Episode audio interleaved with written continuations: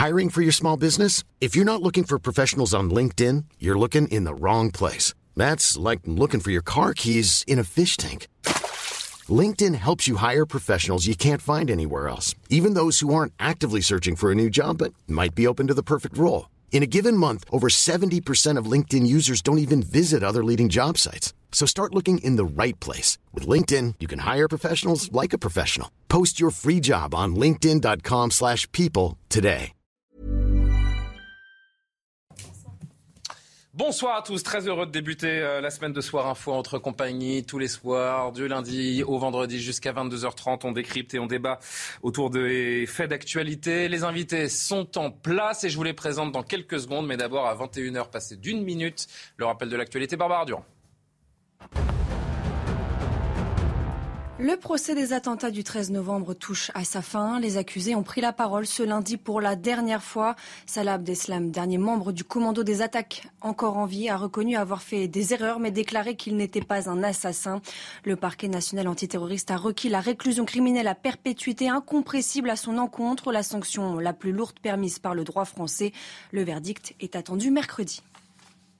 Monsieur Abdeslam, il est euh, dans un discours évolutif, il est caméléon. Il est caméléon depuis le début, c'est-à-dire qu'au début, il est arrivé avec une position très forte, et puis après, il a joué des partis civils, il a joué de la cour, il a joué des silences, il a joué de simili révélations. Euh, je dirais que ce dernier propos où il raconte malheureusement des scènes euh, qui se passent euh, parfois en prison ne, ne m'ont pas ni étreint ni bousculé. il n'a pas compris ce qu'on peut lui reprocher depuis le début dans ce dossier, c'est-à-dire qu'il est un co-auteur plein et entier des actes qui lui sont reprochés. En Ukraine, à Kremenchuk, dans le centre du pays, un centre commercial a été frappé par un missile russe ce lundi. La cible très fréquentée abritait potentiellement plus de 1000 personnes. Le bilan provisoire s'élève pour le moment à 10 morts et plus de 40 blessés. Le monde est horrifié par le tir de missile effectué par la Russie aujourd'hui, le dernier d'une série d'atrocités. Nous continuerons à soutenir nos partenaires ukrainiens et à demander des comptes à la Russie, y compris aux responsables des atrocités, a déclaré le secrétaire d'État des États-Unis.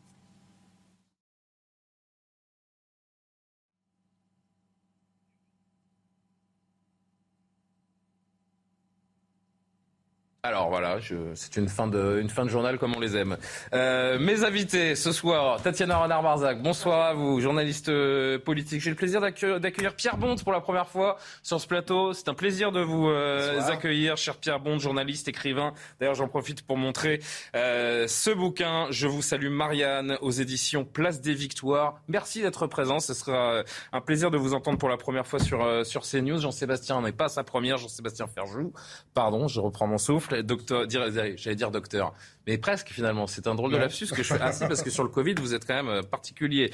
Jean-Sébastien Ferjou, directeur d'Atlantico. Pierre Gentillet, bonsoir à vous. Ravi de vous retrouver. Vous êtes avocat. Va-t-on, et c'est pour ça que j'ai fait le lapsus docteur, va-t-on vers un retour du pass vaccinal cet été? C'est notre premier thème. Face à la recrudescence des contaminations de Covid liées au variant BA5, la question du retour de mesures contraignantes est clairement posée. C'est vrai que la semaine dernière, il y a eu une forte accélération des deuxièmes doses de rappel du vaccin. Record vendredi dernier avec 50, 54 000 personnes vaccinées. Faut-il un retour des mesures restrictives, du masque dans les transports, voire du pass vaccinal? Il se pourrait qu'on en prenne le chemin, c'est du moins ce qu'a laissé entendre le maire de Nice, Christian Estrosi, aujourd'hui.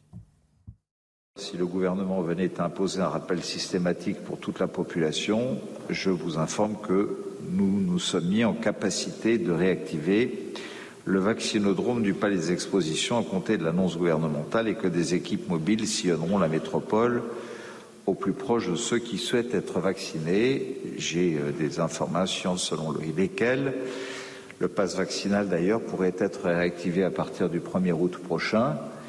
Tout cela indique que euh, naturellement chacun fera ce qu'il entend faire mais qu'il est aussi de notre devoir à toutes et à tous de donner l'exemple. Hein. Naturellement, nous pensions avoir regagné un espace de liberté absolue. Euh, les embrassades, les serments de main, euh, le non-port du masque, etc. Il a des infos, euh, Christian Estrosi, Sébastien Ferjou, un retour du pass vaccinal début août, vous le voyez venir?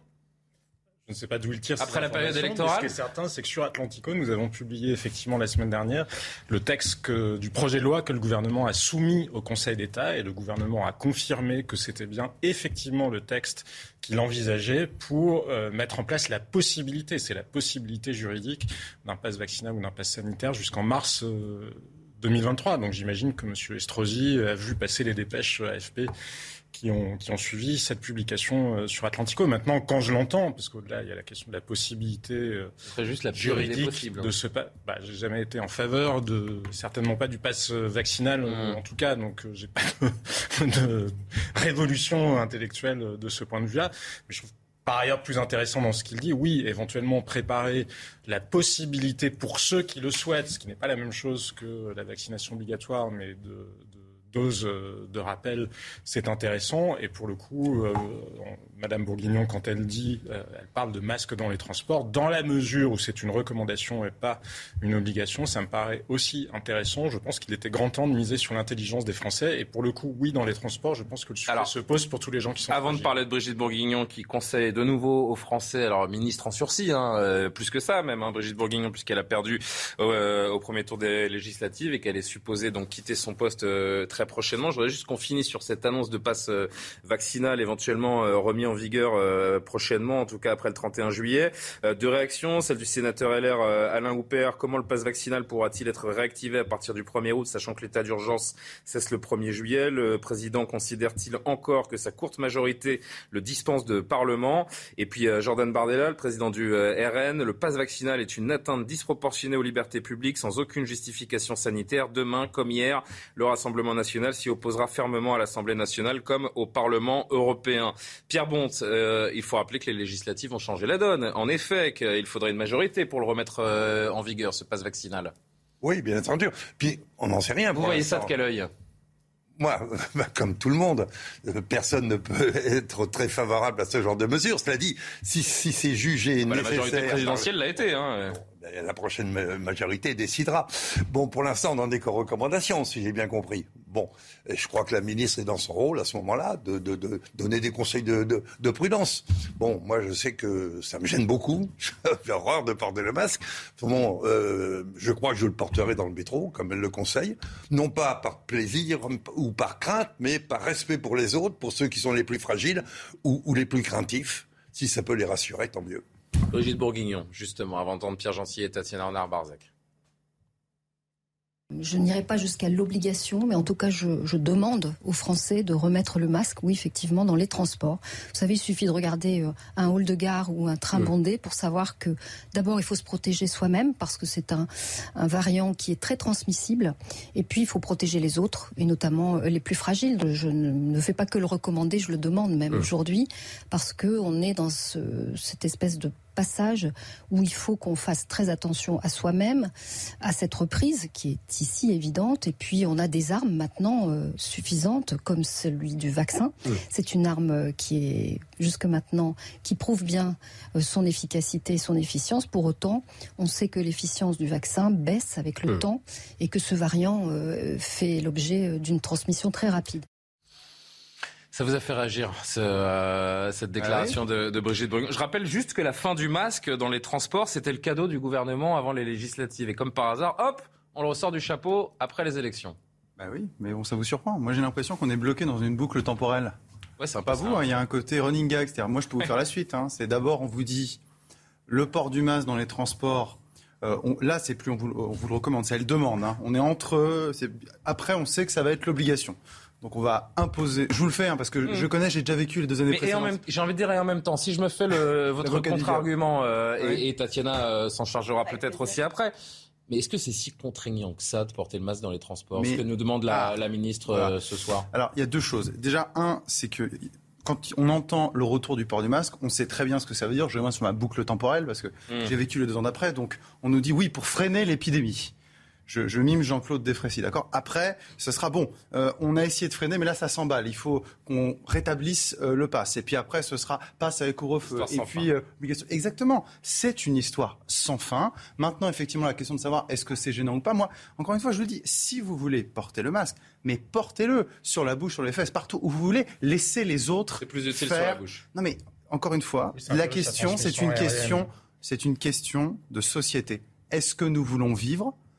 Tous les ans comme ça, périodiquement comme ça, avec ce passe, ces masques, parce que moi j'anticipe effectivement le pass qui arrive. Euh, c'est un choix de société. S'il y a des... Non, mais s'il y a des liens, parce qu'encore une fois, tout se décompose, se déroule toujours de la même manière. Il suffit de remonter les deux années précédentes. Ça s'est toujours passé de la même façon. Donc, chacun veut vivre comme il l'entend. Moi, je ne suis pas misanthrope, d'accord? Je veux toujours faire la bise aux gens, leur serrer la main. Euh, mmh. Et si les gens veulent porter le masque, mais écoutez, très bien, mais qu'ils ne l'imposent pas aux autres. Ce qui est quand même étonnant, Tatiana euh, Renard-Barzac, c'est qu'on est, donc, j'ai regardé sur une septième vague là qui se, qui se profile, et on est toujours en train de se poser des questions de quoi faire, comment. Il y a toujours ce, ce flou, ça fait plus de deux ans et demi que ça dure c'est quand même dingue qu'on n'ait pas des, réflexes automatiques, des choses qui soient structurées. Euh. Bah, moi, je trouve ça complètement dingue. Alors, Tatiana qui n'a pas encore parlé, s'il vous plaît. Masque, le masque est quand même une évidence, et contrairement à, à ce que vous euh, Pierre, je pense que c'est de la responsabilité collective, en fait. C'est-à-dire que c'est comme pour le climat. C'est-à-dire qu'on on prend soin de soi et des autres en mettant le masque. C'est-à-dire qu'on le fait aussi pour les autres, avant même de le faire parfois pour soi, le masque. Parce que c'est une façon de protéger la collectivité des autres. Donc, c'est ça qui est en jeu, en fait. C'est justement d'arrêter l'individualisme forcé dans une société hyper individualiste. Votre argument. Bah si, parce que mettre le masque, les autres sont protégés s'ils sont vaccinés. Non, non. Mais, pas, des, formes graves. Juste face à vous, s'il vous Pardon. Des formes graves. Donc ça, c'est ça, c'est la première chose. Et je, suis assez étonnée qu'après justement autant de, de, mois et voire d'années, hein, même de Covid, on entende encore ce genre de bah, discours. c'est exactement la même chose pour vous. Je suis très surpris toujours d'entendre cette. Ouais, ouais, mais, mais, surtout vous rigoliez en disant le n'importe etc. Enfin, franchement, non, non, non, pas mais responsable si, de votre part. Vous êtes avocat, c'est pas responsable. En revanche, c'est pas une leçon morale, hein. c'est juste. Voilà. Et deuxième chose, pour ce qui est du, donc ça, c'est pas normal. C'est pas normal qu'on évoque une septième vague et qu'il y ait des personnes qui ne sachent même pas d'ailleurs comment faire euh, euh, une dose de rappel, quand, comment, est-ce que c'est, ça les concerne ou pas je pense qu'il y a un vrai problème de pédagogie en la matière. Et troisième chose, euh, Tatiana, ça fait deux ans et demi. Mais attendez, la pédagogie, c'est pour les enfants. Il y a un moment, on a compris. Les gens. Vous savez que même les infirmières ne savent pas où elles en sont et les, pardon, même des infirmières qui peuvent maintenant faire des vaccinations, si les gens ne le savent pas, ne savent pas où elles en sont, ne savent pas qui elles doivent piquer en priorité ou pas. On en est là aujourd'hui quand même. Il y a un vrai problème de pédagogie. Et dernière chose, c'est vrai que reparler du pass vaccinal alors qu'on a une assemblée qui a tout à fait été profondément modifiée, avec des gens à l'intérieur qui sont profondément opposés à ce pass vaccinal, je le rappelle, mmh. qui ont saisi parfois d'ailleurs le Conseil constitutionnel en 2022 à ce sujet, notamment pour les meetings politiques, ça avait été retoqué, je vous le rappelle, par le Conseil euh, constitutionnel. Du coup, ce que je me dis, c'est que ça, on, là, on va à un mano à mano terrifiant avant la, la, la, la coupure estivale, si j'ose dire, de mi-août. Ça peut passer par euh, décret je par, pense que ça va être, euh, Je pense que ça... Non, pas du tout. et ça va être extrêmement compliqué. Oui, donc il n'y aura, pas de passe vaccinal. il n'y aura pas de passe vaccinal à la rentrée. Non seulement des oppositions qui sont en état, vu leur nombre numérique, d'avoir justement des saisines pour pouvoir bloquer certaines choses dans les projets de loi. Et deuxièmement, on a par ailleurs certains groupes, comme par exemple le RN, qui est quand même en force importante à l'Assemblée, qui par exemple lui demande la réintégration des 15 000 soignants non vaccinés. Qu'est-ce qui va se passer? Voilà, on a une vraie problématique. On a une vraie problématique en fait de, de tirs croisés avec des points de vue tout à fait divergents sur une question pourtant de santé publique majeure. Mais avec en Ce effet. Ce qu'on a débranché, on a débranché tout le monde en termes de gestes barrières. On les a anéantis, les gestes barrières.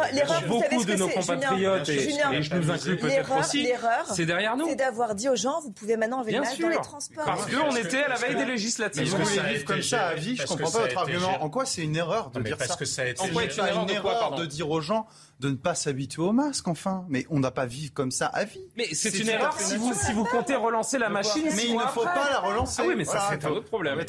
Jean-Sébastien Ferjou. Et on conclura là-dessus avant le flash. C'est une erreur, c'était de caler la politique sanitaire sur le calendrier électoral. Parce qu'effectivement, ça enlève toute prétention à euh, des, justifications euh, sanitaires. Moi, je fais vraiment la distinction entre le pass vaccinal, dont je pense qu'il n'a pas permis de faire progresser la vaccination. Et quand on regarde de près les chiffres, on s'en rend compte, ça s'est même révélé contre-productif. Et le port du masque, encore une fois, encore plus s'il est recommandé. Il faut rappeler que c'est un virus à transmission aérienne, ça n'est pas que psychologiquement si on a peur ou si on n'a pas peur. Réellement, ce virus-là, il s'attrape. Et pour le coup, le variant actuel, le dernier en date, le BA1.12.1, le dernier ah sous-variant d'Omicron, bah, vous lirez un article très intéressant là-dessus sur Atlantico. Ce qui me désole quand même, c'est que vous verrez que, pardon, juste pour finir, mais c'est pas, oui, mais pour finir, c'est le, c'est le plus contagieux. Les gens qui souffrent de Covid long sont assez largement enclin à des pensées suicidaires. Enfin, il y a des conséquences qu'on ne peut pas ignorer. On ne peut pas juste raisonner en termes de ça nous plaît, ça nous déplaît. Enfin, je veux dire, il y a un moment, il y a des réalités dans la vie qui s'imposent à nous au-delà justement ben, malheureusement, euh, de ce qu'on peut décider de faire ou pas. En revanche, encore une fois, ça n'a rien à voir avec le pass vaccinal, qui était une mesure totalement disproportionnée en matière d'atteinte aux libertés publiques par rapport à, euh, l'efficacité sanitaire qu'on pouvait en attendre. Pierre, bon, vous vouliez ajouter une dernière chose J'étais en train de me désoler en vous, en vous écoutant, parce qu'on commence à paniquer la population sur une mesure hypothétique euh, dont on ne sait rien, absolument rien. Je suis pas sûr qu'on panique la population, parce qu'il y a une partie de la population qui a été aussi conditionnée à ces restrictions et qui en, et qui en demande finalement d'une certaine manière et qui euh, d'elle-même d'ailleurs, je ne sais pas pourquoi on nous donne des recommandations, voire des obligations, puisqu'il y a une partie de la population qui est anesthésiée sur cette question sans mauvais jeu. Qui est objectivement fragile parce qu'elle est immunodépressive, déprimée, pardon. Oui notamment, et qui n'est pas protégée parce que justement, on n'a pas fait de la médecine individualisée et qu'on est passé directement du collectif, on gère la, pandémie en collectif, à rien du tout. Alors qu'il y a des gens que ça menace et qui continuent de mourir. Hein. Et ça continue de nous faire parler pendant des heures. C'est quand même assez, euh, incroyable. Ça parler pendant des années, vous voyez, c'est ça. Oui. des voir des décennies. Il, il est 21h16. Euh, Je suis, j'ai une minute de retard. Barbara Durand, l'actualité. En Ukraine, à Kremenchuk, dans le centre du pays, un centre commercial a été frappé par un missile russe ce lundi. La cible très fréquentée abritait potentiellement plus de 1000 personnes. Selon un dernier bilan, 8 personnes sont mortes, 21 ont été blessées. Dans le dossier du chlordécone, l'État a condamné pour négligence fautive, décision du tribunal administratif de Paris. Ce pesticide interdit en France en 1990 a continué à être autorisé en Martinique et en Guadeloupe jusqu'en 1993, provoquant une pollution durable des deux îles. La justice a cependant rejeté les demandes d'indemnisation des plaignants pour préjudice d'anxiété. Et puis le futur parvis de Notre-Dame de Paris dévoilé, entouré d'arbres, il a des allures de clairière. Parmi les quatre finalistes, c'est le projet de l'équipe menée par le paysagiste bruxellois Basmet qui a été choisi pour ce réaménagement très épuré. Le projet consiste à faire tomber les grilles et autres barrières spatiales qui empêchaient auparavant de faire le tour de la cathédrale. Elisabeth Borne, qui tente tant bien que mal, on change de sujet, hein, vous l'aurez compris, qui tente tant bien que mal de former un gouvernement d'union, comme lui a demandé Emmanuel Macron. Va-t-elle y parvenir? Avec quel partenaire politique? Place désormais aux tractations. Que va-t-il, que peut-il en, sortir? On va y revenir. Mais d'abord, le, dossier euh, de plus en plus épineux, euh, c'est celui de Damien Abad. L'élu euh, centriste qui accusait le ministre des Solidarités d'avoir tenté de la violer en 2010 a déposé une plainte aujourd'hui auprès du parquet de Paris. Selon son avocate, s'il les faits de harcèlement et d'agression sexuelle euh, qu'elle avait déjà dénoncés sont d'ores et déjà prescrits. La tentative de viol peut, quant à elle, toujours être jugée par la justice. Sachez que Damien Abad, lui aussi, va porter plainte pour dénonciation calomnieuse. Pierre Bonte, ça devient absolument ingérable. Est-ce que ces ministres qui sont mis en difficulté doivent quitter le gouvernement ou au contraire, évidemment, il faut mettre en avant la présomption d'innocence? Ben moi, je, défends la présomption d'innocence, euh, bien entendu. Et en ce qui concerne Damien Haddad, euh, il a été réélu. Vous savez, moi, je fais confiance euh, aux électeurs et aux électeurs d'une région, d'un territoire bien précis, qui, connaissent leur font, qui lui font confiance ou non. Et s'ils lui font confiance, moi, j'ai tendance à être de leur côté et à les approuver. Tatiana? Ça doit se résumer à la parole des électeurs, cette situation malheureusement, enfin, je, je, suis pas, on n'est pas dans un tribunal. Hein, je, je, donne un, je livre un sentiment tout à fait personnel. Je pense que la présomption d'innocence est absolument euh, essentielle et qu'elle ne doit pas être bafouée. Ça, c'est une évidence. Cela dit, si là, on est tout à fait rationnel et qu'on est euh, concret, on se dit que ça va être très compliqué pour ce ministre d'abord de se maintenir à son poste avec euh, toutes ces euh, plaintes, avec ces suspicions et cette épée de Damoclès au-dessus de la tête en permanence. Ça, c'est la première chose. Et puis, deuxièmement, je pense que c'est quand même un petit boulet pour la Macronie et pour le président de la République en particulier. ingérable. Parce que je rappelle quand même que premier quinquennat, grande cause, les violences faites aux femmes. Deuxième grande cause, deuxième quinquennat, toujours les violences faites aux femmes. Et c'est vrai que ça fait un peu désordre quand même d'avoir au sein de son gouvernement un ministre qui, euh, chaque semaine, a une nouvelle plainte pour euh, tentative de viol. Donc ça pose quand même un petit souci là d'exemplarité, me semble-t-il.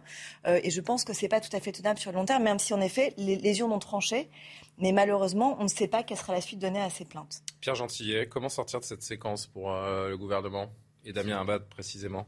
Paraît compliqué. ensuite, c'est vrai que Damien Abad a franchi le Rubicon, puisqu'il est quand même il a quitté son parti politique et il était en plus, rappelons-le, hein, c'était le chef des députés Les Républicains et qui était donc dans l'opposition, hein, puisque les Républicains sont toujours, en tout cas théoriquement, dans l'opposition aujourd'hui. et, ce serait quand même assez incroyable que quelques semaines après, ou un mois, je ne sais pas, être parti de, de son parti politique, bah, finalement, il ne soit plus reconduit euh, ministre. C'est vrai que c'est assez ironique, d'autant que... C'était une prise, c'était une prise. C'était une prise, tout à fait. C'est une prise, mais ça devient un poison lent. Ah, d'autant qu'aucun jugement, d'autant qu'encore une fois... Moi, je, moi je, suis, embêté, pour tout vous dire, parce que euh, vous vous rappelez tout à l'heure, je suis avocat, effectivement, moi je crois dans le droit et je crois dans la justice euh, telle qu'elle est rendue d'accord, et pas en la justice médiatique. Alors, en même temps, je vois aussi qu'il y a quand même beaucoup de femmes qui ont porté plainte, euh, mais je me dis que la justice, elle doit se Ça fait trois, je crois. tribunaux. Donc, il faut d'abord que ce soit validé, vérifié par les tribunaux, avant qu'on en tire des conséquences. Je vous rappelle quand même qu'en France, on a une condamnation, on a ce qu'on appelle une peine d'inéligibilité. Alors évidemment, là, c'est pas pour exactement ça, parce que ça concernerait plutôt son mandat de député, euh, mais on peut comprendre aussi que s'il est condamné demain à une peine d'inéligibilité, voyez par exemple, euh, bah, ça peut aussi euh, très facilement se comprendre pour son poste de ministre. Mais moi, ce que je retiens surtout, c'est que la justice ne doit pas se faire sur les plateaux de télévision. Elle doit absolument d'accord dans les tribunaux. Je pense qu'il faut un moment. Justement, on va dire un dernier mot là-dessus pour parler plus largement de la constitution de ce gouvernement. Je pense qu'à un moment, il faut distinguer la présomption d'innocence dans sa dimension juridique. Et donc, effectivement, ce n'est certainement pas sur un plateau de télévision qu'on a vocation à condamner Damien Abad et surtout pas pour des faits prescrits. Après, il y a une dimension politique, où là, ça devient un peu différent. Vous le disiez, il y a quand même plusieurs plaintes qui se succèdent. Et pardon, mais quand on lit les enquêtes publiées euh, par Mediapart, les témoignages et les très nombreux témoignages de témoins autour qui confirment a priori des comportements totalement déplacés, on se dit que moralement, moralement, et la morale, ça existe aussi en politique, moralement, ça devient très ah difficile pour le gouvernement bah, il me semble que non, mais sans être. Je fais un mot, évidemment, vous l'aurez compris. Sans être euh, obsédé, enfin, on va pas rétablir un nouveau euh, puritanisme, mais quand même là, il y a une accumulation de faits et de témoignages, y compris de gens qui font partie de la famille politique de Damien Abad. C'est-à-dire que ce ne sont pas euh, des adversaires politiques qui chercheraient à l'abattre, qui témoignent de collaborateurs, etc., qui mmh. témoignent de comportements à minima déplacés de manière récurrente. Ça pose Lui porte plainte, je le rappelle, pour dénonciation calomnieuse. Hein, c'est important de le rappeler. Vous vouliez ajouter une dernière chose? On avance. Souvenons-nous souvenons quand même qu'il y a une affaire euh, outre-Atlantique qui s'appelle l'affaire Johnny Depp euh, Amber. Et en l'occurrence, ici. Pas s'il y a comparaison bah, à faire. Non, ce que je veux dire, c'est que. Il faut faire attention, c'est-à-dire, c'était pas un homme politique, il faut faire attention, c'est-à-dire, à partir du moment où quelqu'un porte plainte, ça ne veut pas dire que systématiquement, Évidemment. il est tout suffisant. Il peut toujours y avoir, effectivement, ici c'est le cas, une dénonciation calomnieuse. Oui, c'est ce que je viens d'expliquer. Il peut y avoir aussi une dénonciation calomnieuse. Donc, je le répète, quitte encore à me répéter toujours, c'est à la justice de faire la lumière sur cette affaire. Il nous reste 2-3 minutes pour parler encore politique avant une première pub. Tatiana, euh, il y a ce gouvernement d'action donc euh, qui doit être euh, décidé, choisi par Elisabeth Borne dans les, dans les prochains jours pour le début du mois de juillet. Donc, autrement dit, c'est quasiment demain. avant de rentrer dans le détail, déjà, qu'est-ce que c'est un gouvernement d'action? Parce que moi, j'ai jamais entendu parler de gouvernement d'inaction. Donc, c'est un, peu, un peu le souci, c'est que je vous rappelle quand même que euh, le président de la République déjà a dans déjà trois semaines à former déjà son premier euh, gouvernement, que là, on est euh, pareil dans un état d'immobilisme absolu, parce que c'est une façon de gagner du temps, ces consultations aussi, pour reformer un gouvernement. Vous le disiez, notamment la ministre de la Santé fait partie des ministres sortants puisqu'elle a été battue. Ce n'est pas la seule, ils sont trois. donc évidemment qu'il va falloir se dépêcher et on connaît à la fois la difficulté Emmanuel Macron à, trancher. trois jours et, arriver à former. moi, je ne suis pas tout à fait euh, optimiste sur la date. Je ne pense pas que le 1er juillet sera la date. Euh, Sachant que RN et LFI sont déjà mis de côté, mais pas le PC. donc il y a ceux qui peuvent, ceux qui ne peuvent pas, ceux qui ont la, le badge républicain. Qui a été tracé par le président de la République, c'est-à-dire ça peut aller de, du, Parti communiste, donc de Fabien Roussel, qui pourrait rentrer dans le gouvernement d'ailleurs, et qui est un peu ambigu à ce sujet, euh, aux autres partis, à l'exclusion des partis de non dits de pas de gouvernement. Donc ça veut dire RN et, et France Insoumise exclus. Euh, on peut le comprendre à la fois. Euh, quand... Non, mais je veux dire, c'est pas un jugement personnel. on comprend par rapport à la prise de position d'Emmanuel Macron. C'est amusant aussi ce terme de parti de gouvernement. parce que les partis de gouvernement, euh, ils ont juste mis la France face au mur depuis 40 ans. Donc, après, c'est marrant de parler de parti de gouvernement. Ce que je c'est qu'après, on peut, on peut aussi s'étonner de cela quand on voit qu'il n'y a pas eu de consigne claire de vote, par exemple, sur un front républicain et que du coup, on renvoie dos à dos de partis classés à l'extrême. Donc c'est vrai que c'est un peu étrange comme façon de procéder. Bon, cela dit, voilà, c'est en tout cas la ligne rouge qui a été tracée par le chef de l'État. Mais c'est vrai qu'on voit mal comment le gouvernement pourrait être là, mis en place le 1er juillet. ce qu'on sait en tout cas, c'est qu'Elisabeth Borne sera maintenue à son poste. Souvenez-vous, je vous le disais déjà la semaine dernière.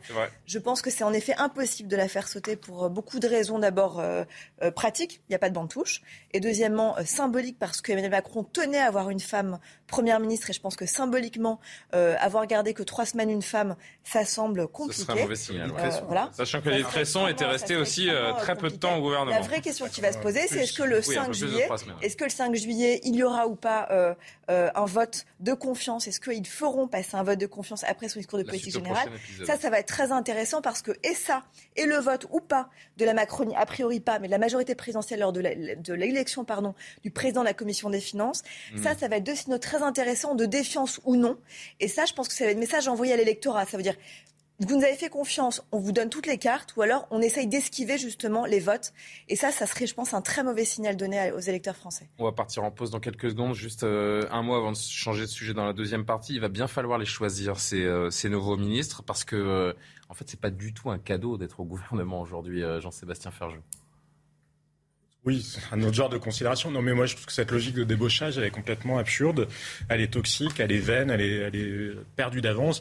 On ferait mieux de se concentrer, ou en tout cas, le gouvernement ferait mieux de se concentrer sur quelques projets précis, de travailler éventuellement sur quelques projets précis. Parce qu'encore une fois, Emmanuel Macron a fait référence à ces autres pays d'Europe qui y auraient une culture tellement plus constructive que la nôtre. Mais enfin, ça fonctionne de manière totalement différente. Ou alors, il fait rentrer Fabien Roussel, mais alors il lui donne vraiment le pouvoir. Il choisit pas son directeur de cabinet et il le laisse gérer vraiment quand, euh, en Italie, Matteo Salvini est euh, ministre de l'Intérieur, c'est pas le mouvement 5 étoiles, par ailleurs, mmh. qui se substitue à lui, ni le président du Conseil italien, qui lui dit voilà, tu fais ci, tu fais ça, et ton territoire, c'est uniquement ça. Donc, on est dans une culture française et dans des institutions qui n'ont rien à voir. Donc, mais c'est une perte de temps monumentale qui consiste juste à faire une espèce de chantage à la bonne volonté pour souligner que ceux qui n'y participeraient pas seraient de mauvaise volonté.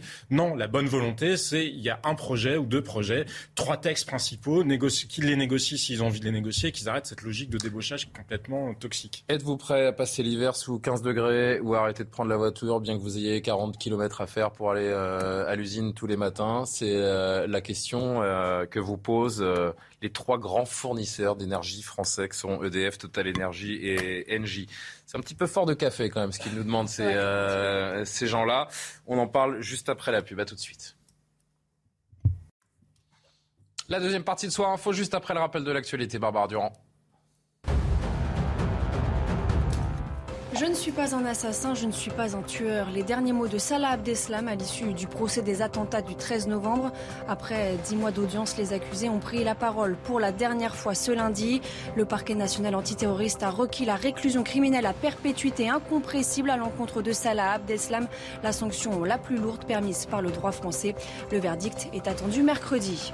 En Norvège, l'auteur présumé de la fusillade mortelle d'Oslo, placé en détention provisoire pour quatre semaines, identifié comme étant Zanyar Matapour, ce Norvégien d'origine iranienne de 43 ans, soupçonné d'actes terroristes, ne pourra plus avoir de contact avec le monde extérieur avant le 25 juillet. Vendredi, deux hommes ont été tués et 21 personnes blessées près d'un barguet. Et puis les loups gris, de plus en plus nombreux en France, on estime leur nombre autour de 921. Annonce faite par le préfet de la région Auvergne-Rhône-Alpes. Le loup gris, espèce protégée, est essentiellement présent dans les massifs alpins et provençaux. Il connaît une dynamique démographique favorable depuis 10 ans. Le nombre maximal de loups pouvant être prélevés cette année s'élève à 174. De retour avec Tatiana Renard-Barzac, Pierre Gentillet, Jean-Sébastien Ferjou, Pierre Bonte, qu'on a le plaisir d'accueillir pour la première fois. Une déclaration surprise et polémique. Et euh, déjà pendant la pub, ça a commencé à, à jaser sur le plateau. Les trois grands fournisseurs d'énergie que sont EDF, Total Energy et Engie qui appellent les Français à réduire leur consommation de carburant, d'électricité et de gaz. J'en souris presque. Euh, immédiatement face au risque de pénurie et de flambée des prix qui sont une menace selon eux pour la cohésion sociale l'hiver prochain. Pour tout comprendre, regardez ce petit sujet de Simon Guillain et on en discute ensemble. Ils appellent les Français à limiter immédiatement leur consommation de carburant, de gaz et d'électricité. L'effort doit être immédiat, collectif et massif. Chaque geste compte. Les dirigeants d'EDF, d'Engie et de Total se sont accordés. Et face à cet appel, les Français semblent plutôt compréhensifs et prêts à faire des concessions. Dans tous les cas, on n'a pas trop le choix. Hein, il y a des choses qui sont arrivées euh, suite à la guerre. Arrêter les appareils en veille, sortir plus et rester moins chez soi. Bon, j'ai déjà réduit un petit peu ma consommation en baissant d'un degré, mais euh, est-ce que tout le monde va pouvoir faire ça? Comme plusieurs pays d'Europe, la France ne reçoit plus de gaz russe. Mais le président de la Commission de régulation de l'énergie se veut rassurant. Oui, nous avons des non pas des craintes ni des doutes, nous avons à travailler. L'hiver va être tendu et je pense qu'on va arriver à passer l'hiver. Le gouvernement confirme de son côté envisager le redémarrage provisoire d'une centrale électrique à charbon à Saint-Avold en Moselle. Tatiana Renard-Barzac. je fais des économies aussi, moi aussi, mais dans la prononciation. ça prend des milliards de dividendes et ça vient donner des leçons aux Français mais sincèrement, je, sur, le, sur, le, sur le, la forme, euh, il y a des mots qui font sens et je comprends le problème de cohésion sociale. En effet, il faut que chacun fasse attention, soit moins énergivore. Tout à fait, ça, on en reparlera. Mais sincèrement, c'est du foutage de gueule, très franchement. C'est incroyable quand on voit que le PDG de Total Energy a un chiffre, une rémunération de 6 millions d'euros par an qui a bondi de 52% en 2020. Je suis pas sûr qu'il Total Energy 15 degrés chez fait un bénéfice record de 13,6 milliards d'euros en 2021. non, mais attendez, les chiffres quand même sont vertigineux. Chiffre d'affaires 205,9 milliards de dollars sincèrement. Et quand on voit par exemple que Total Énergie bah un méga projet, un méga projet, oui bien sûr, évidemment, un méga projet de C'est le mieux placé pour donner des leçons. Non, mais juste je termine. Un méga projet de l'éoduc en Ouganda euh, où ils vont traverser 16 aires naturelles et où ils vont faire 33 millions de tonnes de CO2 par an, soit l'équivalent de 30 fois les émissions annuelles de CO2 de l'Ouganda et la Tanzanie réunies. Ce que je fais. Sincèrement, c'est aussi simple que euh, là, c'est extrêmement déplacé. Après, pardon. Donc là, c'est le coup de gueule. Par contre, sincèrement, sur le fond, euh, là où ils ont raison, c'est que, euh, en effet, il va falloir que chacun se serve. Oui, mais taisez-vous, c'est pas à vous de dire mais, ça. Mais, avec une petite nuance, cela dit, c'est que je vois pas comment les plus précaires vont pouvoir se serrer la ceinture comme les plus aisés. Pourquoi? Parce que les plus précaires sont ceux qui vivent dans des passoires thermiques, sont ceux qui n'ont pas les moyens, et ça coûte très cher, même s'il y a des aides aujourd'hui, de faire rénover leur, euh, leur maison pour euh, ne plus vivre dans ces passoires thermiques, sont ceux qui doivent utiliser leur voiture justement quand ils vivent dans des zones rurales pour devoir pour aller travailler. Donc ça, c'est une inégalité absolue. Donc la cohésion sociale, elle passe aussi par cette prise en considération. Dernier point, pardon, et j'en finirai par là. 149 propositions pour la Convention citoyenne sur le climat même pas 10% des propositions revenues. Et pourtant, Dieu sait s'il y avait des bonnes idées à piocher mmh. dedans. Dieu sait si les citoyens consultés avaient tous des bonnes idées. Voilà, donc à un moment donné, il faut arrêter franchement euh, de vouloir donner des leçons de morale à tout le monde. Je croyais qu'on sanctionnait les Russes, mais pas nous, en fait. On devait mettre la Russie à genoux. C'est pas les Français qu'on devait mettre à genoux, c'était la Russie. Je ne comprends pas en fait cette situation et cet appel. Il n'y a, pas de rapport parce que si vous regardez, ah bah, quand même un petit peu. Euh, je veux dire, bah, si on est dans cette situation aujourd'hui, c'est un petit peu. Euh, c'est beaucoup plus. Ça part de la guerre en Ukraine tout de même. Mais pas uniquement. Justement, c'est bien là où euh, on peut faire des propositions dans tous les sens et considérer que tout se vaut et que pourvu qu'on fasse étalage de vertus et de bonnes intentions, ça produira des effets. Mais ça n'est pas le cas. Si vous regardez EDF notamment, les décisions qu'on a prises en matière de nucléaire, en matière d'énergie renouvelable, font qu'EDF s'est retrouvé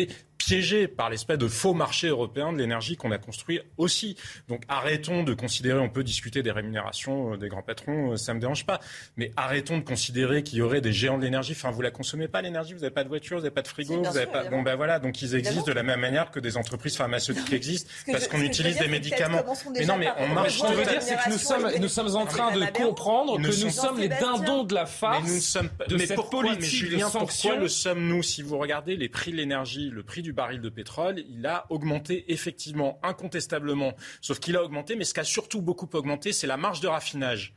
Et pourquoi elle a augmenté la marge de raffinage? Parce que ça fait 10 ans, 15 ans qu'on est dans des anticipations absurdes. Quand on fait semblant que l'interdiction du moteur thermique d'ici 2035, ça va être possible, alors qu'on ne sait pas faire d'un point de vue industriel, on ne sait pas faire, on ne on peut, on pourra jamais le répéter assez, mmh. on ne sait pas faire. Qu'est-ce qui se passe derrière? Les investisseurs qui ont justement vocation à investir dans des groupes énergétiques, qu'est-ce qu'ils font? Ils disent, bah, ça n'est plus un métier d'avenir. Donc je me retire. Donc on a fait chuter dramatiquement nos capacités de raffinage. Et parce que nous n'avons plus de capacité de raffinage, les prix de l'énergie coûte extrêmement cher. Ben oui, mais parfois il se trouve que les lubies et que les débats actuels Comment on apprend Exactement, mais on a fermé Fessenheim sous la pression parce que ça avait l'air pro-environnemental. Sauf que qu'est-ce qu'on fait? On va rouvrir la centrale de Saint-Arnold.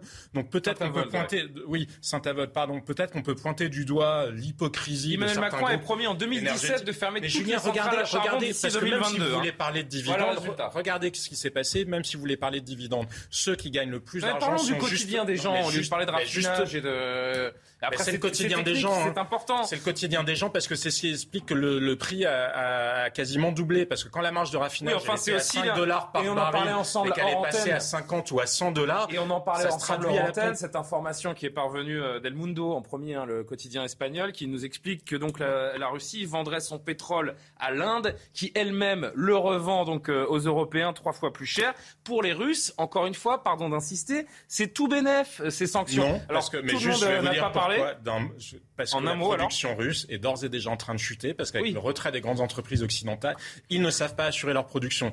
Donc à court, moyen terme, de toute façon, ils ne pourront plus maintenir leur niveau de production. Les Français payent leur énergie à des niveaux records, Pierre Gentillet, mais sont sommés désormais de bien vouloir moins consommer c'est absolument indécent. Là, je rejoins tout ce qui a été mhm. dit, effectivement. C'est-à-dire, qui parle ici? On parle de gens qui n'ont, effectivement, c'est pas le cœur du problème, mais qui n'ont aucune, absolument aucune difficulté, qui font énormément d'argent. légitimité, surtout. légitimité, mais, mais, mais il faut pas oublier les principaux.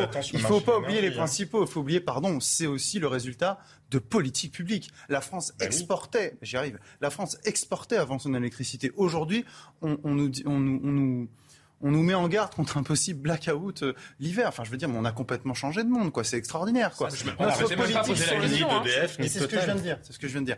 Euh, notre politique énergétique en France a été aussi, et là je vous rejoins, euh, malheureusement influencée par, par des lobbies anti-nucléaires. Je rappelle que le nucléaire, c'est quand même une énergie zéro, zéro émission gaz à effet de serre.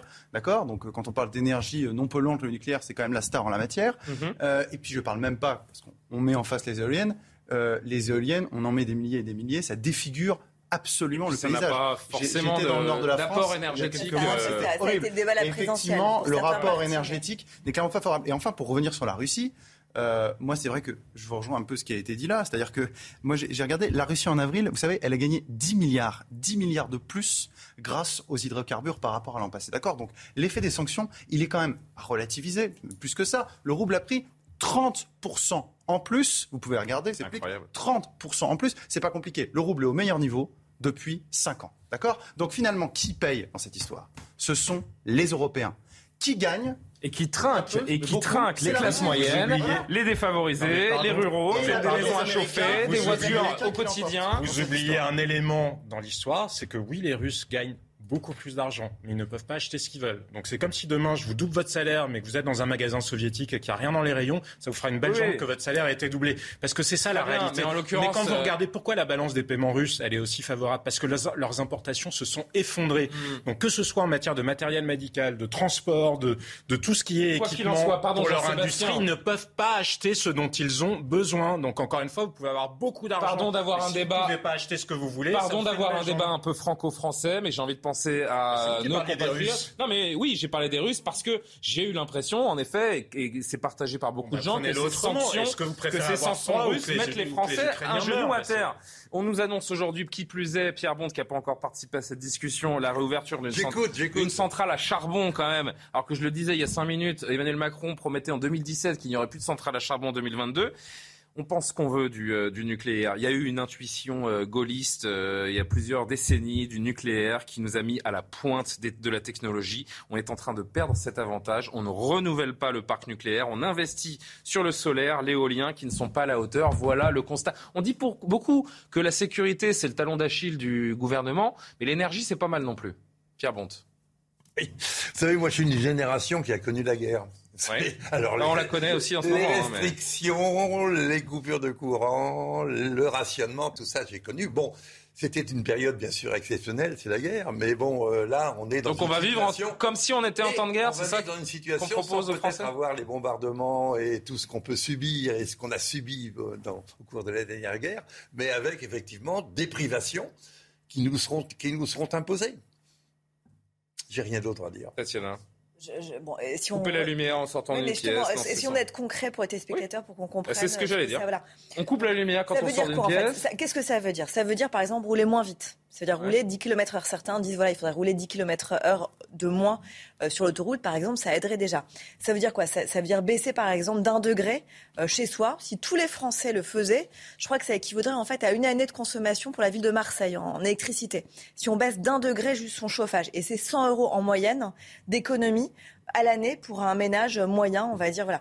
Donc ça, passe par des choses comme ça. C'est par exemple changer ses ampoules et mettre des ampoules à LED. C'est juste que ça passe pas par le patron de Total, quoi. C'est tout. Ce que je veux dire, c'est que si chacun en effet s'y met, qu'on fait chacun, on met chacun du sien, qu'on essaie de pas trop utiliser sa voiture quand on le peut. Euh, si par exemple le dimanche on se dit qu'on essaye de pas utiliser du tout, voilà, ça passe par des choses comme ça. Cela dit, il faut que d'abord chacun s'y mette et surtout, encore une fois, il faut pas euh, considérer que tout le monde pourra le faire en même temps parce qu'encore une fois, les personnes les plus précaires ou qui ont vraiment absolument besoin de leur euh, leur voiture pour travailler parce qu'elles travaillent dans les zones rurales ne doivent pas être mises au même niveau que des gens qui habitent des, urbains, qui habitent dans des, villes avec des, mobilités douces tout à fait possibles. Tout le monde ne peut pas faire du vélo. vous avez raison. Évidemment. c'est ce que je disais tout à l'heure. Vous avez raison, sauf que l'arbitrage politique qui se dessine, c'est pas celui-là. L'arbitrage politique que le gouvernement semble privilégier, c'est effectivement protéger les ménages et ne pas hésiter à quasiment étrangler l'industrie. Parce que des entreprises qui ne peuvent plus travailler, des entreprises dont les coûts de l'énergie ont été multipliés parfois par 3, par 5, par 6, par 10, ça existe. Et là, le choix politique qui a été fait, et vraiment parlez-en aux MEDEF, parlez-en enfin, aux entreprises qui sont, euh, qui sont concernées, c'est que le gouvernement, parce qu'il redoute une réaction de l'opinion publique, mise tout pour protéger les ménages. Et je ne vous dis pas qu'il ne faut pas le faire, et certainement pas de ne pas protéger les ménages les plus défavorisés. Enfin, ça n'échappera à personne que si les entreprises n'existent plus, le pouvoir d'achat de tout le monde trinquera. C'est pas faux. Juste, Dernier mot là-dessus. Oui, un mot. Je pense qu'il faut relier ça aussi. Mais on, l'a peu effleuré, mais au contexte social. C'est-à-dire que là, on parle de l'énergie, on parle aussi des prix de l'énergie, des privations, euh, mais relions ça effectivement au contexte, à l'inflation, les prévisions de l'INSEE pour la rentrée qui annoncent, je crois, 6 L'automne s'annonce euh, chaud et social. Non, mais la rentrée va être terrible. Enfin, je veux dire, et les taux d'intérêt qui augmente. Je veux dire, mais on a un, écosystème social qui est en train de se mettre en place pour la rentrée, qui est absolument explosif, dans un contexte en plus institutionnellement où c'est déjà tendu. Donc, quel débouché politique et social pour la rentrée, la rentrée allons-nous avoir euh, avec ce contexte. C'est vraiment assez, c'est très inquiétant. Vivement la rentrée, 45, raison, une vraie problématique là encore d'accord, les accords les fameux accords sur chaque texte, parce que quand on voit la divergence par exemple entre les LR qui disent ça passe pas par des chèques le pouvoir d'achat, ça passe par euh, travailler autrement et, mieux rémunérer, on voit qu'il va y avoir des vrais soucis là vraiment de, de lignes idéologiques. Quoi, on ira vers des blocages et on ira vers des blocages et en attendant la situation du pays. Euh, que compte faire le nouveau ministre de l'Éducation nationale pour améliorer le niveau de nos élèves et de nos écoliers. On verra ça euh, après la pub. Ça fait un petit peu peur hein, parce qu'on a des. Euh, on a euh, René Chiche, philosophe, qui a dévoilé des copies du bac. et je peux vous dire qu'en termes de faute d'orthographe et de syntaxe, on est à un niveau assez hallucinant. Et puis les, derniers mots au procès du, du 13 novembre, ce sera important d'y revenir également. C'est le programme de la troisième et dernière partie. Ce sera après le flash actu de Barbara Durand. La pause et on se retrouve. Donc à tout de suite.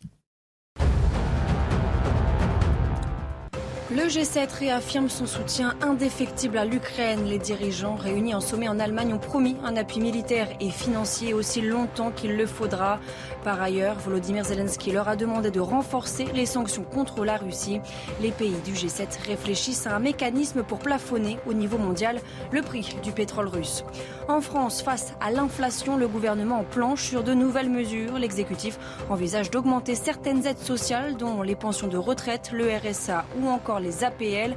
Une hausse rétroactive au 1er juillet de 4%. Un projet de loi doit être présenté en Conseil des ministres le 6 juillet avant d'être examiné au Parlement. Et puis, mauvaise nouvelle, à 4 jours du Tour de France, le double champion du monde en titre, Julien Alaphilippe, n'y participera pas. Son équipe Quickstep a dévoilé la liste des coureurs retenus pour la course et son nom n'y figure pas. Le Français n'a repris la compétition que dimanche au championnat de France, une absence qui s'explique par la gravité de sa chute le 24 avril dernier. La troisième partie de Soir Info, toujours avec Tatiana Renard-Barzac, Pierre Gentillet, Jean-Sébastien Ferjou, Pierre Bonte. Je remonte votre bouquin d'ailleurs, Pierre Bonte. Je vous salue Marianne, que je conseille à tous nos téléspectateurs. Les villages de France. Je suis un amoureux de Marianne et de la République. Vous savez que vous manquez à beaucoup de gens, hein, à la télévision, à la radio, dans les médias français. Euh, beaucoup de gens se demandent ce que vous devenez et pourquoi on vous entend peut-être un petit peu moins qu'avant.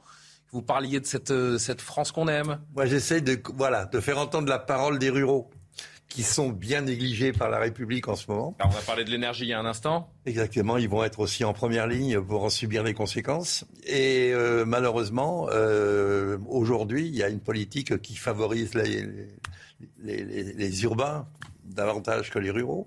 Et euh, voilà, j'essaye de faire entendre, faire comprendre qu'on a besoin de cette. Vous la voyez mourir doucement cette France rurale sans dramatiser trop Oui, vraiment. Ouais, ouais, Elle continue, elle continue de, de, de, de s'éteindre euh, petit à petit. Euh, et, je crois justement qu'il faut essayer de sauver ce qu'il en reste encore euh, par tous les moyens, même si ça coûte de l'argent. On a dépensé beaucoup d'argent pour les, les, les, les banlieues. Euh, bon, et eh ben il y a une urgence aussi du côté rural parce qu'on aura besoin un les jour. Les déserts médicaux, les commerces essentiels, c'est euh, c'est un sujet et on pourrait on pourrait réserver une émission entière à, à ces ah, sujets. Pourquoi pas en reparler prochainement. L'actualité qui nous intéresse également avec nos invités ce soir, elle concerne le ministre de l'Éducation nationale vous avez certainement lu, peut-être lu l'interview euh, de Papendia dans les colonnes du Parisien ce week-end, quelques jours après les polémiques sur la hausse euh, du port de tenues religieuses dans les établissements scolaires. Il a également, euh, dévoilé les chiffres sur les atteintes à la laïcité au sein des établissements. La part des tenues religieuses dans le total des atteintes à la laïcité a augmenté. Le récit et les explications avec Thomas Chama. Et on en parle ensemble. Malgré leur interdiction depuis la loi de 2004, le port de signes religieux ostentatoires progresse dans les établissements scolaires. Selon le ministre de l'Éducation nationale, la part des tenues cultuelles dans le total des atteintes à la laïcité a augmenté, avec 139 cas recensés entre décembre 2021 et mars 2022. Un chiffre en hausse de 7% par rapport au trimestre précédent ces vêtements-là euh, sont portés pour des raisons euh, identitaires, sous l'influence, comme je le disais, d'une idéologie, mais d'une idéologie qui est dictée à travers les réseaux sociaux. Il y a l'effet de groupe. Au total, avec 627 signalements, le nombre d'atteintes à la laïcité dans les écoles est stable. Ce nombre est à relativiser par rapport aux 10 euh, ou 12 millions d'élèves, mais on tient compte uniquement des cas qui sont remontés. Or, il faut bien savoir que de nombreux cas ne sont pas remontés. Les chiffres réels sont beaucoup plus élevés que cela. Et il faut bien comprendre aussi que les offensives qui sont menées sont des élèves qui se disent de confession musulmane, mais qui en fait adhèrent à une, une interprétation extrémiste de l'islam. Le ministre de l'Éducation nationale promet une évaluation désormais mensuelle de ces phénomènes à partir de la rentrée. Jean-Sébastien Ferjou, c'est un phénomène constaté hein, d'ailleurs dans différents endroits du territoire, pas seulement dans les départements où on s'y attendrait le plus. Il y a eu des faits dans l'Essonne, Val d'Oise, Isère, Le Gard, Bordeaux, Dax, la Creuse. Est-ce que l'argument du euh, je fais ce que je veux est en train de dévaster notre société? Oui, parce qu'on le voit bien d'ailleurs, euh, il n'y a pas que ça. Hein. Il y avait les revendications, souvenez-vous, euh, de pouvoir euh, avoir des mini-vêtements. Et même Marlène Schiappa, à l'époque, avait cru bon de déjuger l'autorité des proviseurs qui essayaient d'établir un code, un code vestimentaire. à l'école, on ne fait pas ce qu'on veut. On a tendance à l'oublier. Mais de manière générale, on ne fait pas que hmm. ce qu'on veut. C'est pas par euh, masochisme euh, particulier. Il y a toujours des conventions sociales qui peuvent être euh, pour partie absurdes. On s'en fiche. Le sujet, c'est qu'une société tient parce qu'il y a ces conventions sociales qui marquent d'ailleurs l'investissement que chacun fait dans le bien commun. Mais pour revenir sur ce sujet-là spécifique, sur ces atteintes à la laïcité, et comme ça a été dit dans le reportage, je pense que c'est un peu sous-estimé. C'est à la fois deux choses. C'est-à-dire que ça n'est pas non plus des chiffres qui sont phénoménaux parce qu'il faut le ramener au nombre de millions d'élèves qui sont scolarisés en France. Donc on voit bien que c'est pas devenu un sujet. Mais il y a un phénomène de mode communautaire qui prend l'ampleur. C'est évident, mais il y a parce qu'il y a la zone grise de ceux qui disent que ce sont des vêtements culturels et non pas des vêtements euh, religieux. Justement, l'esprit pas de vague fait que dans un certain nombre de cas, il y a des établissements qui préfèrent, pour assurer euh, la paix sociale, préciser, euh, enfin, fermer les yeux, mais aussi parce qu'ils ne sont pas soutenus par, euh, par leur hiérarchie. Et on voit pas d'ailleurs une très grande fermeté de M. Ndai sur le sujet, hein, qui d'ailleurs avait dit qu'il attendait d'avoir des chiffres avant d'avoir un avis sur le sujet, comme si la question du principe se posait uniquement sur, selon le nombre de cas concernés. Monsieur Ndiaye, qui a, qui a tellement confiance d'ailleurs en, l'école de la République, qu'il place euh, ses enfants, ces derniers jours dans, dans, une des plus grandes écoles privées de la capitale. à la limite, euh, il fait À la limite, oui, bien sûr qu'il fait ce qu'il veut, mais il y a des symboles. Ah, vous me parlez de politique, de morale tout à l'heure, si on sur un autre sujet. découvrir l'hypocrisie de la gauche morale. Ah, bah, très bien. Non, mais c'est important de le rappeler parfois. Pierre Gentillet.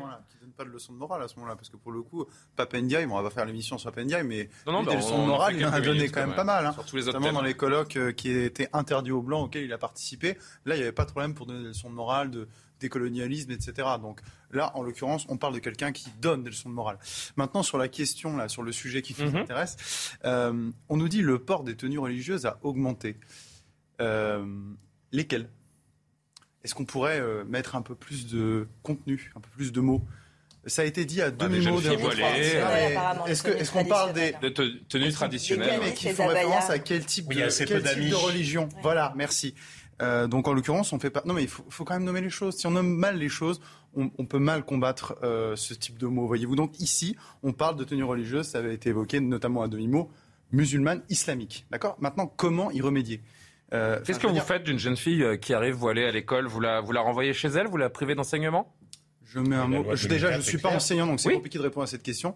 Euh, mais il me semble qu'à minima, on pourrait demander à ses parents et leur expliquer que dans l'école euh, française, dans l'école de la République française, on ne vient pas avec de signes religieux ostentatoires. C'est répété partout, c'est bête, hein, c'est comme ça. Euh, et maintenant, sur la question, bien sûr, mais aussi, avec une dimension et une connotation religieuse. Et encore une fois, notre modèle républicain. Et si je pose maintenant comment y remédier, j'ai envie de vous dire, euh, c'est un sujet qui dépasse simplement les questions de bonne application de la laïcité. Parce que le problème à la source, pardonnez-moi, mais ces tenues religieuses, ces, pratiques un peu, enfin même complètement islamistes, euh, extrémistes, elles ne, elles ne sont pas apparues comme cela. Elles ne poussent pas euh, dans euh, les monts du Cantal ou dans le fin fond de la Creuse. D'accord? Ça nous Mais si, justement, justement, c'est ça que je vous disais.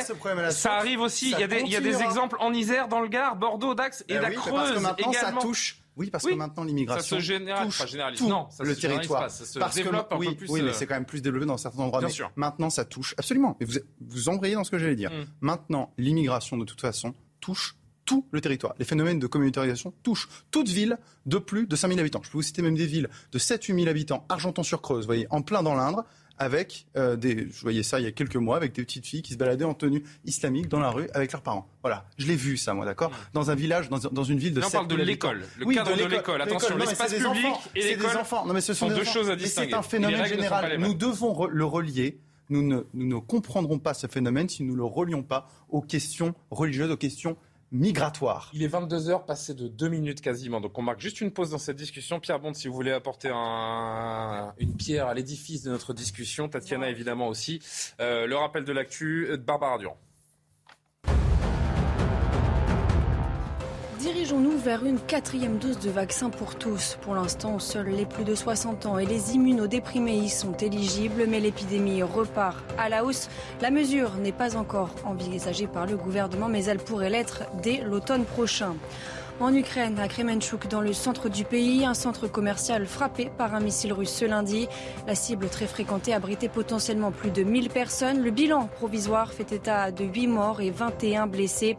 Le monde est horrifié par le tir de missile effectué par la Russie aujourd'hui, le dernier d'une série d'atrocités. Nous continuerons à soutenir nos partenaires ukrainiens et à demander des comptes à la Russie, y compris aux responsables des atrocités. C'est ce qu'a déclaré ce lundi le secrétaire des États-Unis. Et puis un bébé de 30 000 ans, c'est possible. Regardez cette image. Il s'agit d'un bébé mammouth pratiquement complet. Il a été découvert par hasard par un chercheur d'or en creusant le permafrost au sud de Dawson City, dans le territoire du Yukon, frontalier de l'Alaska américaine. L'animal, vraisemblablement une femelle, a été baptisé Nunchoga pour gros bébé animal en langue autochtone et dont la peau et le poil sont intacts. Une découverte historique pour les scientifiques. Je vous épargnerai la réflexion de Jean-Sébastien Ferjou. Et non, ce n'est pas un chien, hein. c'est bien un mammouth de 30 000 ans qui a été sorti du permafrost canadien. Drôle d'image. Voilà, voilà. Euh, on revient sur. Ferjou aussi. Oui, on va garder ça pour euh, pour l'intimité. Euh, cette situation, on en parle des problèmes de laïcité, d'enfreindre, dans de, de, de problèmes de laïcité enfreinte à l'école. C'est une situation problématique. On l'a vu encore la semaine dernière avec cette CPE euh, au lycée Charlemagne à Paris qui avait demandé euh, à un élève de retirer son voile. Ensuite, elle a été la cible de menaces de mort sur les, sur les réseaux sociaux. Comment résoudre ce problème? On prend le risque aussi de pousser tous ces jeunes vers des établissements privés, donc ce serait une défaite de l'éducation nationale. là, je suis d'accord avec la pression qui a été faite par Jean-Sébastien. En effet, il y a la loi d'abord de 2004 Et là, ce qui pose plus de problème, en effet, ce sont non seulement des tenues traditionnelles, les abayas, les camises, etc., où on est justement dans une sorte de zone grise, ce qui est le souci. Et puis par ailleurs, il n'y a pas que ça. C'est aussi le nombre d'atteintes aux valeurs de la République, que ce soit des contestations de cours, d'histoire, de sciences, d'histoire, d'éducation euh, civique, que ce soit aussi le refus de participer, de participer pardon, à certaines activités, comme par exemple la piscine ou certaines activités sportives. Donc c'est une multiplicité malheureusement d'atteintes en fait aux valeurs de la République qui pose une vraie question. Alors je pense que c'est une bonne chose, et ce que disait le ministre de l'Éducation nationale, que désormais il y ait une sorte d'indicateur mensuel parce que ça va permettre justement de suivre précisément et de voir si on est vraiment dans une dynamique expansionniste ou pas de ce genre d'atteinte. Ça, c'est la première chose. Mais je, je, je pense qu'il ne faut pas non plus euh, euh, se cacher derrière son petit doigt. C'est-à-dire que double tranchant, hein. c'est comme compter les voitures qui brûlent oui, le oui, bien sûr. Enfin, Mais c'est pour, ça, pour ça que, c'est pour ça que je pense qu'il faut aussi euh, pas passer à côté d'autres choses qui sont tout aussi importantes à mon sens. Par exemple, c'est l'autocensure que pratiquent certains profs. C'est-à-dire qu'on l'a vu, avant, pendant et surtout depuis l'affaire Samuel Paty, surtout. il y avait d'ailleurs une étude de la Fondation Jean Jaurès à ce sujet qui était très intéressante. Il y a une évolution, quoi. Il y a un avant et un après. Un prof sur deux fait de l'autocensure quand il, il, aborde des questions justement religieuses. et donc ça, oui, bien sûr.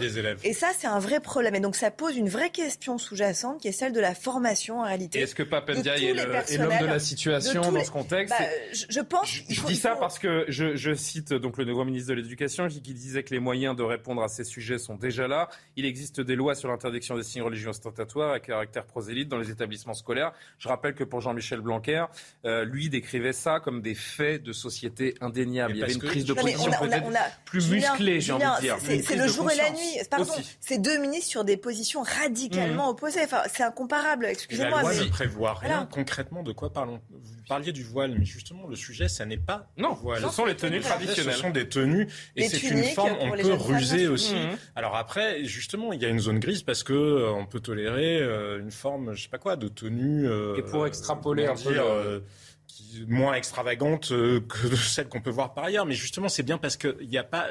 Le sujet derrière ça, c'est quoi? C'est que la France elle-même, on le disait, ça peut être à Argenton-sur-Creuse ou n'importe où en France. Parce que précisément, la France n'est plus capable de donner, elle, du sens et de faire envie sur son modèle de société. Parce que c'est aussi le vide, notre vide spirituel collectif ou le vide du sens que nous sommes capables de donner à notre destin commun qui produit ces revendications. Parce qu'il y a une dimension identitaire, c'est aussi chez des ados qui cherchent à frapper, hein, se révéler, à se C'est pas une raison pour faire semblant de ne pas le voir et c'est pas une raison pour, euh, pour tolérer tout et n'importe quoi. Mais regardons aussi ce vide qui attire ces phénomènes-là. Pour extrapoler, euh, avant de changer de, de, sujet, sur la question là plus précisément du, du voile, je veux revenir là-dessus parce que vous avez peut-être euh, regardé l'interview de l'ancienne rappeuse extrêmement populaire, Diams, qui était euh, chez nos confrères de, de 7 à 8 hier. Elle s'est exprimée sur le, le voile qu'elle porte désormais au quotidien. Je voyage beaucoup et dans de nombreux pays, le voile n'est pas un souci. Il n'y a qu'ici que c'est un problème. Je ne suis pas qu'une femme voilée. Il n'y a qu'ici que c'est un problème, Pierre Bonte? Je ne sais pas, mais je sais qu'on est dans une république laïque. Par définition, c'est inscrit dans la Constitution et que l'école publique, au départ, c'est l'école laïque. Dans les villages, il y avait l'école laïque par opposition à l'école privée qui était celle du curé. Et la l'école, ça doit être l'apprentissage de la laïcité et il ne faut pas céder sur les, sur, sur les principes. Il n'y a qu'en France que le voile est un problème, euh, Pierre Gentillet?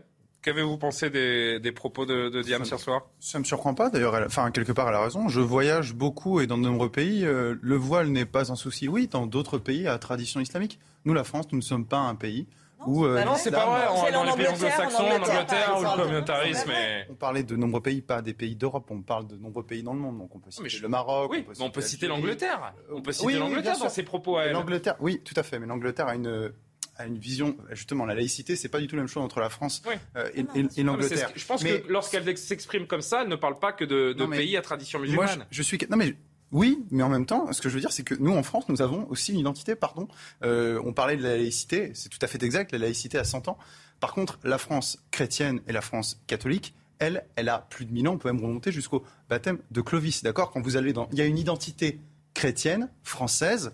Euh, cette identité chrétienne ne s'oppose pas évidemment à ce qu'il y ait des musulmans qui soient et qui vivent en France et qui soient français. Mais on, a une tradition en nous. Donc si elle veut vivre dans un pays à tradition islamique, mais qu'elle aille vivre dans une. Ben voilà, bah, parfait, bah, très bien. Et eh ben qu'elle, très bien. Et ben qu'elle, eh ben, qu'elle reste au Maroc et qu'elle vive pleinement sa vie et qu'elle soit heureuse. Voilà, c'est tout. Pour revenir, pour revenir un court instant sur l'interview de Pape Ndiaye dans le dans le Parisien, il promet d'augmenter les, les, salaires des enseignants, promet de lutter contre les inégalités. Il a parlé aussi du RN. Il estime que l'heure est grave euh, par rapport à la montée du, du RN qu'il appelle Front National d'ailleurs dans son interview. En fait, il parle de tout sauf de ce qu'il compte apprendre à nos enfants, à, nos écoliers. C'est ce que lui reprochent de nombreux enseignants, et notamment René Chiche, qui est professeur de philosophie. Hier, il a publié sur euh, Twitter l'extrait d'une copie du bac de cette année. Et accrochez-vous. Euh, si vous n'êtes pas très bien assis, vraiment, euh, installez-vous euh, confortablement et surtout euh, sécurisez-vous. Regardez, il publie juin 2022,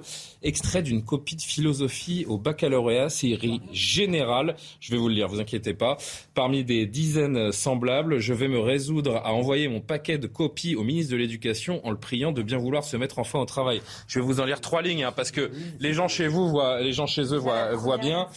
L'État, alors, ne devait pas décider car l'État l'État ne connaît avec un seul N pas le passé ER de chacun, elle ne sait, euh, c'est apostrophe, pourquoi cela est arrivé et euh, T. Enfin bon, l'État ne connaît rien, encore un seul N de cette personne. Bref, je ne vais pas tout vous lire, hein, parce que déjà, en termes de sens, on comprend rien, et surtout en termes d'autographe, c'est catastrophique, c'est illisible tellement euh, il, y a de, il y a de fautes. Écoutez René Chiche, qui était l'invité de Pascal Pro ce matin, et on fait un tour de table là-dessus l'éducation nationale, c'est à la fois le temple des lâchetés et l'empire du mensonge. Ça suffit.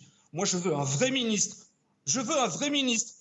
De l'Éducation nationale qui se mette en face de la réalité de la désinstruction, au lieu de pérorer sur le droit à la réussite pour tous, parce que le droit à la réussite pour tous, c'est un mensonge. Le baccalauréat est obtenu avec de la triche, mais de la triche qui vient du ministère de l'Éducation nationale lui-même. Donc moi, moi, je crois qu'il faut faire le procès de cette institution. Ça suffit.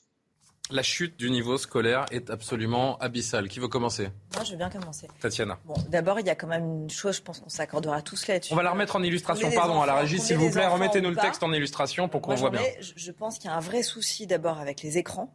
Euh, il y a un vrai souci parce que je ne sais pas si vous voyez, mais les ados aujourd'hui ne tapent plus leur SMS. Ils dictent, tout est dicté en fait. Il n'y a absolument plus d'écriture en fait. Plus aucun jeune aujourd'hui n'écrit dans sa vie quotidienne. Il a besoin de ça parce qu'il y a des correcteurs partout, parce qu'on dicte, etc. Ça, c'est la première chose. Deuxième chose, il y a un vrai problème aussi de lecture. C'est-à-dire qu'il y a quand Vous parlez des notes vocales, en fait. On, parle. parce que dans l'oreille, on me dit, euh, on dicte plus les SMS. non, les notes vocales, où on entend la voix de l'enfant, du jeune. exactement. Il n'y a plus à écrire. Euh, et par ailleurs, parce qu'on est dans la société en plus de la contraction des mots, euh, où on fait des contractions de tous les mots, euh, c'est à, ne plus rien à comprendre. Enfin, c'est en effet, voilà, c'est effrayant. Et il n'y a plus de lecture. Les, jeunes ne lisent plus. Ça aussi, c'est un deuxième problème. Bon, on parle pas de. Là, c'est pas la copie d'un enfant de 10 ans. Hein. C'est la copie d'un élève de terminale qui a 17-18 ans. Hein. C'est la suite de. C'est la suite de ça. Ensuite, je pense qu'il faut quand même arrêter. vraiment. Hein je, je, il vient quand même d'arriver. Mmh. Euh, il y a bon, un flou de toute façon sur le programme de façon générale. une double page d'interview, euh, parlez-nous d'écrire, ça c'est une réalité. Ça c'est une réalité. Mais, mais, mais par contre, laissons-lui quand même le temps juste de s'installer. Et je pense que c'est pas en une semaine ou en deux semaines qu'il va euh, refaire des, des lettrés à l'école. Il faut quand même être un peu juste avec ce ministre, sincèrement. Donc par contre, on a un vrai problème de niveau. Et on a un vrai problème de niveau qu'on voit des bac. On voit bien qu'il y a un vrai souci quand on voit le niveau bac aujourd'hui en France. On est quand même les derniers de la classe euh, européen.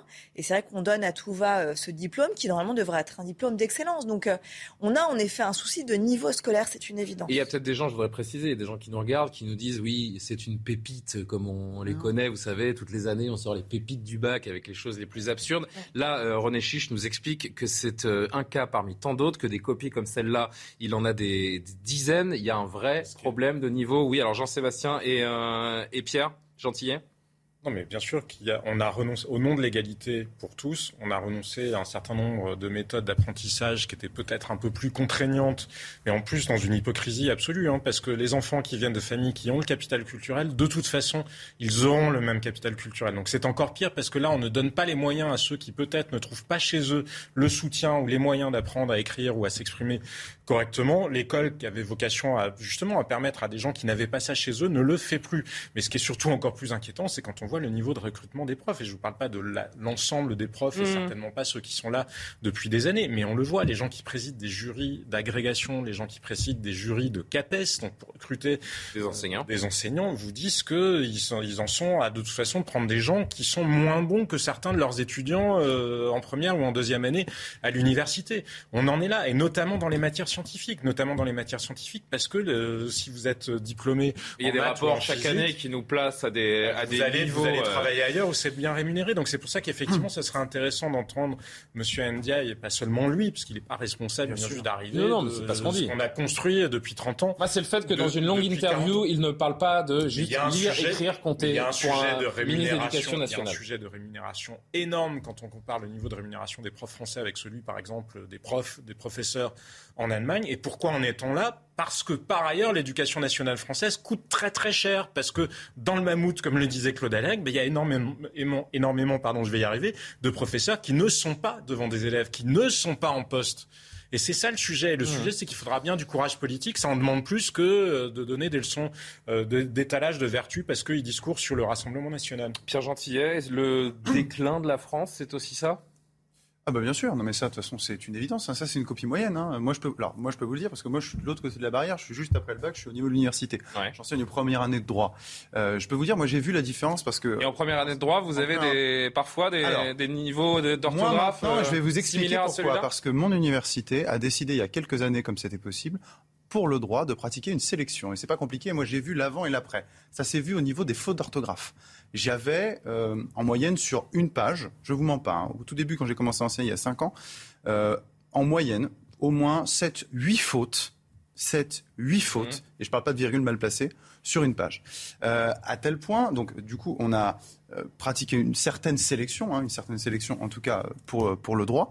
Et je peux vous dire, c'est amusant, c'est-à-dire toujours aujourd'hui, moi, tous les ans, en première année, le professeur référent avec lequel je travaille m'oblige à faire une dictée à mes étudiants. Donc je fais la dictée à mes étudiants et vous seriez sûr. D'ailleurs, à l'école, c'est fini la dictée tous les jours. Des niveaux, de voir mmh. le nombre, de voir le nombre de fautes qu'ils font sur des mots qui sont des mots au fond assez quotidiens, sur des accords. Euh, et, et, en réalité, et c'est là où c'est cruel, c'est que là, si on ne les pénalise, si on ne les pénalise pas ici, ils seront pénalisés directement à l'université. De toute façon, c'est pas compliqué. Dans les indications de correction, enfin là je parle pour ce que je connais, dès l'instant qu'on n'a plus de 6-7 fautes sur la première page, on sait que cette copie ne dépassera pas 5. Mais Pierre, si je peux me permettre deux secondes, pardon, mais un enfant qui écrit bien, c'est un enfant aussi qui, quand vous lisez, quand vous hmm. lisez beaucoup, spontanément, les mots, vous les écrivez bien. Que je pense que si on retirait les écrans TikTok, la génération TikTok, les réseaux sociaux, si vous enlevez les écrans aux enfants, notre rapport à l'écriture passe beaucoup par les réseaux sociaux. Mais le rapport, mais au-delà de l'écriture, le rapport à la créativité, retirer, retirer le rapport à la créativité de l'enfant. aussi, c'est très jeune désormais. Les enfants ont des écrans entre les mains et au lieu de lire, en fait, passent leur vie sur les réseaux sociaux. C'est vrai que notre rapport à l'écriture est essentiellement un rapport. Quand vous allez, je vais parler d'une expérience personnelle. Quand vous allez chez un pédiatre et que vous voyez le dessin d'un enfant qui passe plusieurs heures par jour, un enfant de 5-6 ans qui passe plusieurs heures par jour devant un écran et le dessin d'un enfant du même âge qui ne regarde jamais d'écran, vous voyez qu'en termes de couleur, de forme, de créativité dans les dessins, j'ai vu, j'ai fait cette expérience il y a peu de temps, c'est hallucinant la, la différence. Pierre Bond qui n'a pas dit un mot encore sur, euh, sur ce sujet. Est-ce qu'elle vous fait peur cette... Euh, J'aimerais bien qu'on vérifie l'authenticité de ah cette non, non, non. C'est René Chiche qui est professeur de philosophie, correcteur du bac. Quelqu'un d'autre, c'est pas forcément. Alors peut-être qu'il nous l'a fait, euh, qui nous a manipulé, mais bon. additionner autant de fautes sur une dizaine de lignes, je crois que c'est incroyable. Cas, moi, je peux, pas possible. aucun problème, je peux vous ouvrir les yeux, moi je peux vous amener les copies. Incroyable mais vrai, j'ai envie de vous dire, Pierre Ah mais bien sûr. Non, non, mais vraiment, enfin. Incroyable mais vrai, disait Jacques Martin, n'est-ce pas Moi je vous le confirme, j'ai même eu une discussion dans la rédaction d'Atlantico de quelqu'un commençant à me dire que si je voulais qu'il fasse, il se préoccupe de l'orthographe, donc des gens qui sont diplômés, hein, diplômés en journalisme, accessoirement de Sciences Po, et que si je voulais que je me préoccupe de, des fautes d'orthographe, il fallait leur donner des primes.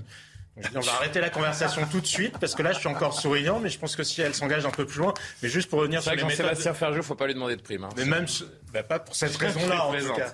Mais sur les, les histoires d'apprentissage, je pense que c'est une question d'équilibre. Oui, il y a les écrans, mais à côté, on peut aussi apprendre aux enfants à écrire à la main. Moi, dans l'école, et oui, effectivement, ça n'est pas un établissement public, mais dans l'école où vont mes enfants, oui, la maîtresse, elle leur fait écrire, elle met des notes sur justement le fait que à revenir aux fondamentaux avant de parler. Euh, Alors, c'est contraignant, ils râlent de la même manière qu'ils râlent quand je leur demande de faire des vraies choses et pas de regarder des écrans. mais oui, parfois, il faut savoir assumer la part de contrainte et de frustration dans l'éducation des enfants, sauf que ça, on y a collectivement renoncé. Et eh oui, c'est la discipline, tout simplement, qui, me qui paraissait élémentaire autrefois.